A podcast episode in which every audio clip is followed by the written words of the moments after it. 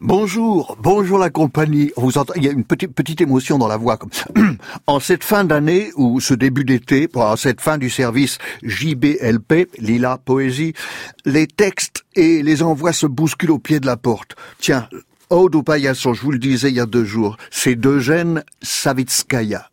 En quatrième de page, on chante la gloire des tyrans, on canonise les dictateurs, on encense les voleurs de haut vol, on élève des statues au pire scélérat.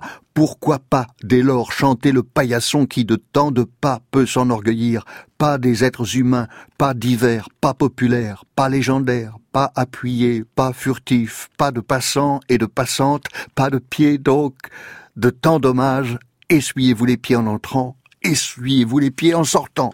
Eugène Savitskaya séchait le cadran ligné. Mais on n'est pas là pour ça, on était là pour Jean-Louis Giovannoni. D'abord, souvenir de quelques pages de Sous le seuil. Chemin de fer abandonné, le ballast ne tient plus.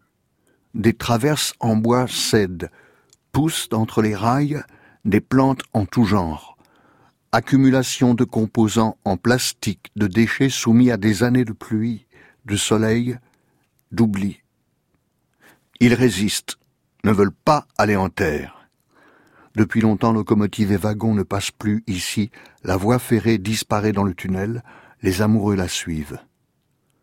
Je dois rentrer à la maison.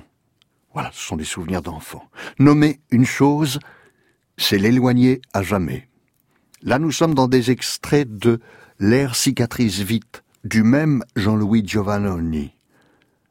Dans cette pièce, tu sens bouger les branches d'un arbre absent et les meubles respirent. Tu aimerais demeurer, t'établir. Le point final est encore un mouvement. Reprise des souvenirs, reprise de sous le seuil, un train de marchandises chargé de bestiaux stationne devant nos immeubles. Le cri des bêtes s'entend jusque dans l'arrière-cour. Fenêtres ouvertes, hommes et femmes hurlent aussi. Le museau des vaches entre les planches, leur souffle chaud et leur langue humide sur nos mains.